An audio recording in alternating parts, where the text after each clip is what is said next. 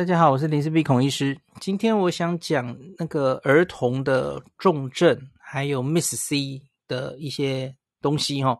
因为台大有针对这个 MIS-C 开了一个记者会，然后呢，我最近也找到了，感谢这个网友的提供哈，他提供了给我这个日本的重症加护学会啊，他们其实有针对儿童重症有去做一个问卷调查哈，所以有一些初步的资料。比较详细的资料，那我前几天在有话好说，有很快的初步讲一下，没有没有太多时间讲，所以今天就想花一集来跟大家报告一下齁。因为大家记不记得我们那个时候有说，这个 NHK 的新闻有报说，日本的急性脑症哦，大概十例左右哦，那可是详细没有说它是怎么样，那所以这个我们就来看一下这个资料是怎么样哦。那可是还是没有非常详细的资料，这样子哈。好，这是日本 ICU 医学会哈，它其实有统计这个儿童的中重症，那因为中重症而住院的病例。那可是请注意，这是发广发问卷哦，ICU 医学会来广发问卷通报的形式，所以它可能会有低估啊，它不是全日本的那种国家的资料，这个要跟大家说清楚哈。所以很可能不是全部，不是全貌，它只是一个 fraction。好，那统计只要是中重症住院的状态哦，不一定是住家加护病房哦，它也可以住普通病房嘛。吼，好，那这资料已经最新的统计是来到了六月二十号之前哦。那他的问卷总共收集到了两百一十八例的儿童中重症住院案例。那日本因为这个奥密克戎这波疫情其实已经过去了哦，那过去这一个月，它上次更新是五月二十左右，那这一个月其实只再多了十例而已哈，所以明显疫情是有收敛的哦。那总共今年以来，这个两百一十八例里面哦，来跟大家讲一下诊断的比例哦，其实最多的哈是抽搐哦，抽筋哦。抽筋，然后住院，这个占了二十三点五 percent 哦，五十一例。那次多的是笑吼，诶，笑吼也蛮多的哈、哦。croup 笑口占零十点六，二十三例。呃，对不起，第二名我跳过去了，第二名是肺炎呐哈，肺炎占了十八点九，四十一例哈，十八点九 percent。然后再下来是什么呢？是 miss C Miss C 是七点八 percent，十七例。嗯，十七例。呃，你看日本人口那么多，可是我们现在 Miss C 其实都已经也十几例了，对吧？哦，所以诶，我们的 Miss C 的比例是不是有比日本高一点啊？哦，我们下半场再再讲哦，因为台台大也为此开了一个记者会哦。好，再来就是大家关心的，我要跟大家讲的最重要的就是急性脑症哦。急性脑症在这个统计里有十一例，我记得那时候是去访问神经医学会，他们说大概有十例左右哦，我不知道跟这个 十一例是不是一样的。哦，因为这个十一例不知道还有多少漏在外面了哦，因为上次我跟大家讲那个日本的神经医学会，其实他们也有想要针对这这个全日本的神经科医师来发问卷哦。所以我还没有看到结果，有了再跟大家讲。可是重症医学会这边的统计是十一例，然后占了所有这些这次住院的五点一 percent。那很不幸的是，我看不出来这十一例里面有死死亡几例哦，因为 Omicron 以来好像应该是死亡两例才对，好像是，嗯，好。那他只有在报告里很简单的说哦，就是神经学的表现呐、啊。进入 Omicron 之后啊，这一波相对之前的确儿童的抽搐、意识不清或是疑似脑症的案例啊，有增加哦。相对于前面的变种病毒，这是他们的第六波 Omicron，的确好像有增加哦。儿童的中枢神经相关的异常发生状况，这件事他们大概在五月二十七号的那次报告就就这样写了，好像。更早有没有啊？我没有仔细找哈。这是五月，我现在念的是五月二十七号，他们前一个月的时候的报告哈。那他说儿童的抽搐哈，那个呃，对不起，我我讲太快了。我刚刚讲的抽搐、意识不清、疑似脑震增加，这个通常发生在什么年龄呢？哈，未就学的儿童哦，六岁以下。那小学生次之，也是有中学生跟高中生的案例哈。那这一些跟神经学相关的儿儿科病患哈，有四成是会住在。儿童的 ICU，儿童的加护病房，那有四到五成是住儿科普通病房，那所有的需要严重到要插管，大概占两三成。那有一些人会使用需要的话，然后使用低温疗法，低温可以让脑压比较降低。哈，我们好像有几例案例也有用，或是类固醇，哦，类固醇很重要嘛，我跟大家讲过了，哈，急性脑症。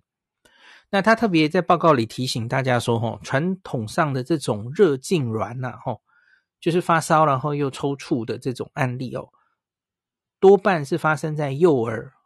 那在传统热痉挛，大概超过六岁的小学生只会占两 percent 哦，非常少哦，是小孩比较学龄前儿童比较容易发生的哦。可是新冠的这种热痉挛啊，在日本观察到小学生占了两成以上。那所以似乎发病年龄有往上升哦，小学生也是会发烧，然后就抽筋的吼，热痉这个抽搐，可是这没有脑炎哦，这指的是没有脑炎的人吼，发病年龄不同吼。那他最后是讲了一句，虽然有数例这种疑似的脑症吼，目前死亡跟有重度后遗症，全国仅有个位数例。好，他只有讲这一句话哦，所以我不知道到底死亡是几例，然后，呃，有后遗症的大概是几例哈，所以我们看他后续会不会有更多报告哦。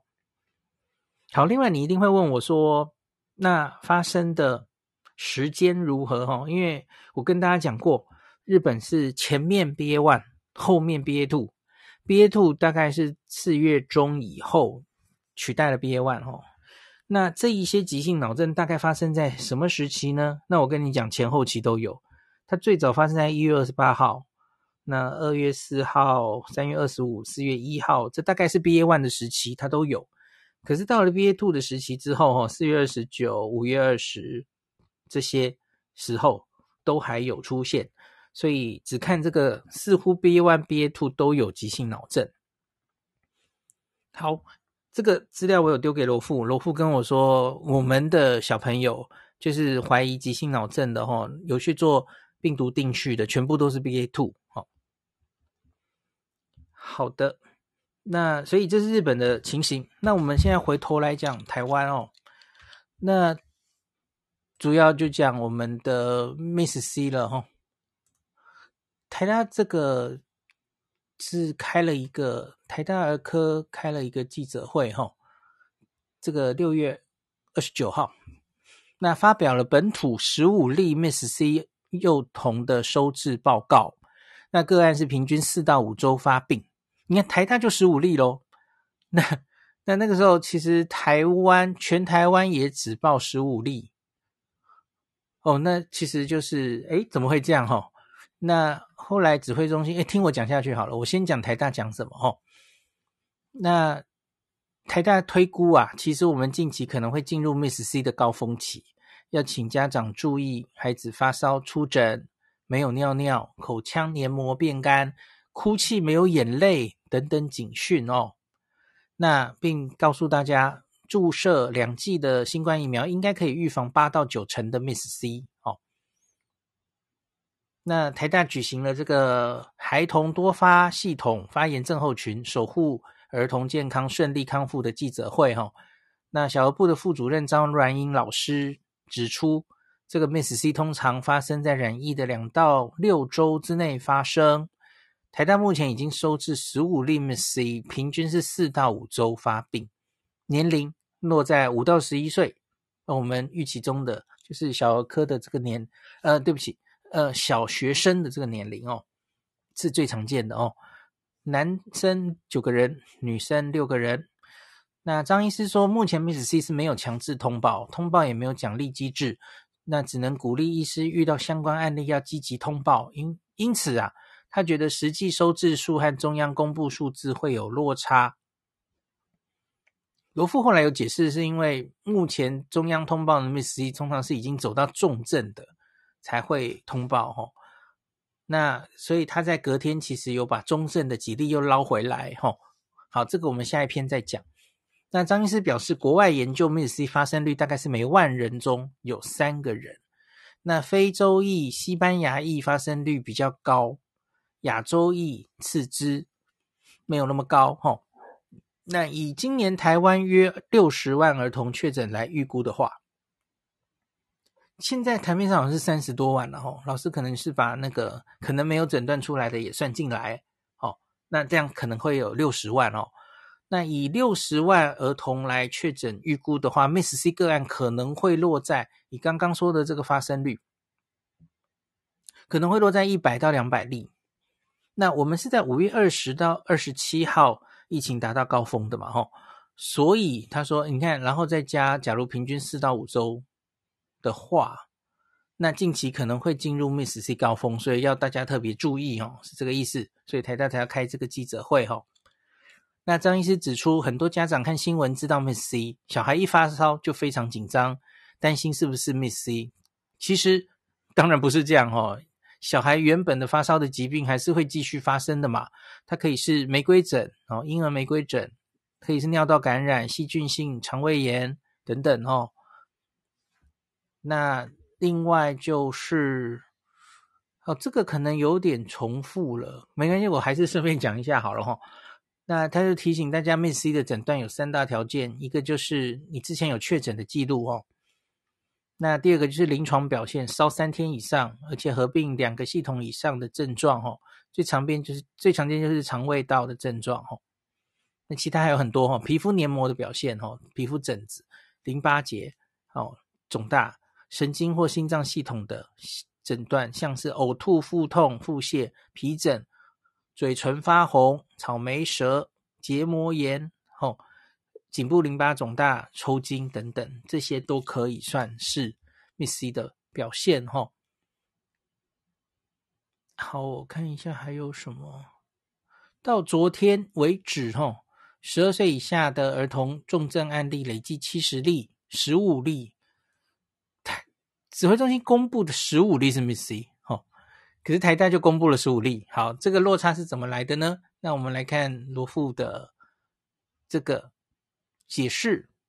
那罗富是今天的记者会，哈，六月三十号的记者会，他今天一口气通报了新增了八例的儿童的 Miss C，所以现在已经变成了二十三例了，哈。那这个就是因为昨天台大开了记者会嘛，吼。台大对 Miss C 的通报提出质疑，所以中央重新评估，那将六月中旬原来预列为中症的四名个案归因为 Miss C，然后另外还有四例是昨天通报的吼。那这样子，所以这多富有解释嘛？昨天大概就是已经通报的大概都是重症的吼，所以这个数字可能是低估的，然后因为 Miss C 也不一定每一例都这么严重哦。Miss 有一个比较严重的是血压会掉嘛，哦，心脏功能可能会比较差的那种，那个现在比较容易走到重症哦。可是不是每个人都会那么严重的哦，他也可能就烧一烧，然后反正自己就好掉了吼，就克服了这个 Miss C，所以他只是中中症甚至轻症表现，他就过去了。当然也有可能哦，就没有被确诊为 Miss C 是有可能的吼。好，那昨天。报的八名个案，哈，总共年龄从七个月大到十一岁都有，那三男五女哦。诶，七个月大这个案例比较特别哦，因为你知道七个月大可能会想，诶，会不会是 川崎氏症哦？我我说过这个病跟川崎氏症比较像啊，那川崎氏症是小小孩发生的吼。那 Miss C 是小学生比较容易发生，那个七个月大的男婴是目前台湾通报最年轻的个案哦。那他是六月二十号，他出现了发烧、呕吐、咳嗽、结膜炎、红疹等症状。诶，经过我刚刚讲了，大家现在看到这几个都觉得，诶，那会不会是 Miss C？你都知道了嘛？吼，眼睛红红的，然后有红疹哦。可是当然，在新冠这个病出现之前，这种小朋友你可能要小心是川崎氏症嘛，哦。那在此之前，男婴是没有确诊新冠的，哦。那直到他二十二号来到急诊，那 PCR 裁剪阳性，CT 值是三十三点一，所以已经很高了嘛，哦，病毒量已经很低了，所以研判他可能是近期感染，前面没有确诊哦，所以因此怀疑为 Miss C 住院治疗。那他二十七号已经康复出院了哦，那所以他可能就是这样判断哦。那当然。他没有讲更细节的事情啊，哦，比方说，其实可以看一下他的心脏超音波、冠状动脉有没有什么问题等等的吼。那到底应该是卡川崎氏症还是 Miss C？这其实日本有好几篇论文这样讨论哦。这种五岁以下的诊断要小心哦，因为两边都有可能。好，那这八名个案检验日从五月二号到六月二十二号之间。三个小朋友其实有慢性病的病史，分别是先天性甲状腺疾病、白血病，还有一个有川崎病史。哎，哈，那这八名已经六名都在六月中下旬出院了，哈。所以，我们台湾目前的 Miss C 哈累积哦十五加八哈，已经二十三例了。可是目前应该都是全员都。没有去世哈，都有顺利的康复这样子哦。目前还有住院的 Miss C 是一个有先天性甲状腺疾病的一岁女童哦，一岁也很小哎哦。我看这个，诶，这个今天报了五个五岁以下的儿童哎哦。这个嗯，所以五岁以下也是会有 Miss C 的。我记得我有跟大家讲过嘛哈，因为。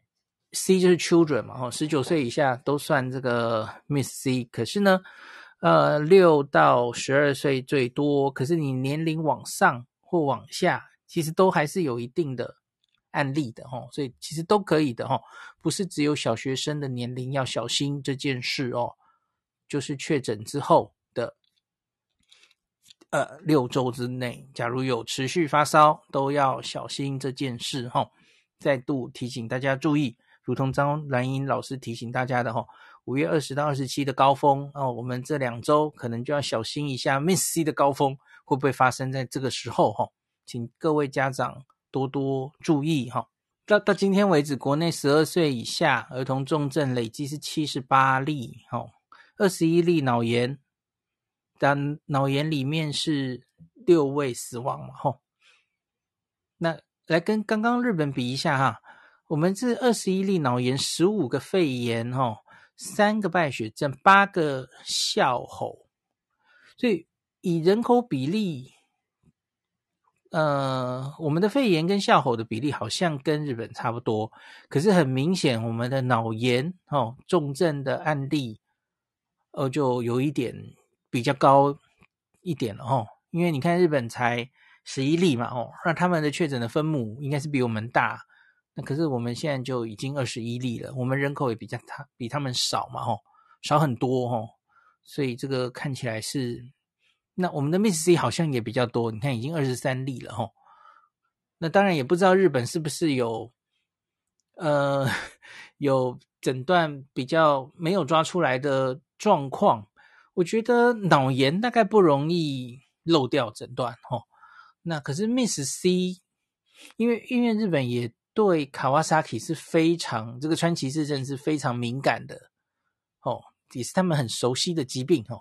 不管是脑病变或是 Miss C，他们应该类似的病患，他们的小儿科、他们的家长可能其实都很有意识哦，因为这是他们原本就非常盛行的病哦，病毒感染后的急性脑症还有川崎氏病哦，所以我觉得可能不太会漏掉哦。那所以。我们台湾小朋友发生的哦，虽虽然这个分母分子可能各自我们台湾日本都不是非常 确定啊吼，那这两套我今天跟大家讲的吼，可是初步有感觉，诶，台湾好像案例有一点多，哦所以值得大家，特别我们的这一波疫情其实还没有走完嘛吼，还还在走一个下坡的时候，所以值得大家要继续关注吼，小朋友吼，那。疫苗准备要开打了哈，儿童疫苗，这个辉瑞呃莫德纳会先来嘛哈，所以只要来之后哈，那个对于幼儿哈六个月到五岁，那至少我觉得脑炎应该有机会是可以防止的哈。那 Miss C 也是很明确，在国外的资料有显示，吼，就是打疫苗是有防治的功效的，吼，所以假如有疫苗来愿意打的家长，吼，就可以考虑试打这样子，吼，会先莫德纳先来了，吼，儿童莫德纳先来，辉瑞不知道要等多久，可是我觉得还好，吼，没有一定要等辉瑞哦。呃，我昨天那个有话好说有点晕倒，吼，因为我果然发现了昨天的有话好说那个。介绍儿童疫苗的影片，还有今天我也有人留言，或是就家长担心哦，就说他看到新闻上哦，看到这个啊报道上说辉瑞虽然要打三针，可是他有八成的保护力耶，哦，天真浪漫的问我，然后昨天的公视的那个讨论前播的那个影片，他也是大拉拉的直接报道说辉瑞打三剂，可是保护力有八成，我就完全晕死。就是没有听我前面一集哈，美国 FDA 通过的时候哈，辉瑞的三剂的八成保护力不能拿来跟这个莫德纳的哦两剂哦四五成的保护力相比，不可以，你不能这样说，哎，所以辉瑞的保护力比较强，不行，我已经讲过了，回去听那一集哦。好啦，答案就是因为那个 辉瑞的那个第三剂追踪的人数太少了哦。发生的案例太少了，所以那个信赖区间是十几到九十几，耶，就 根本是不可信的数字。所以我那时候就跟大家说了嘛，美国的 FDA 专家会议上的时候，他们其实是说这个，他们很担心民众会用这个八十 percent 哦来理解这两个疫苗的优劣，不行哦，因为那个数字根本是不能相信的数字哦，到。第三，打完三剂的人，好，然后呢，案例都太少了哦，不能声称这个疫苗保护力八成了哦，那个那只是个免疫桥接人数很少的实验，那个保护力不是它主要要看的东西哦。那辉瑞的那个三四五成对 Omicron 的保护力，在两剂之后，那个是非常正常的哦，因为这已经是 Omicron 了嘛，哦，那它的那个数字人数还比较多，信赖区间比较窄。那个是可以相信的，也是很正常的数据。你不要迷信于或是误判说，诶，所以辉瑞比较好，没有，没有一定是这样的哦。我我反而其实我跟大家说了嘛，那集也有说，专家其实是有点担心辉瑞，你要打到三剂，其实才有一定的保护力哦。你你前面剂量打得很低，在打完三剂十一周都过去了，中间反而是他担心他保护力起不来哦。他是剂量不够的状态，哦，所以我觉得台湾其实很好啊。我们现在是先拿到辉，对不起，先拿到莫德纳。我觉得担心的家长，这疫情还有一个尾巴，吼，你你愿意，你想帮儿童、幼儿打疫苗的话，其实莫德纳先来了，吼，就没得选，也不用选了，吼。万一两个一起来，大家反而不知道怎么选。现在就是，诶，这个因缘际会，反正我们莫德纳本来就在订单里，所以他就先来了。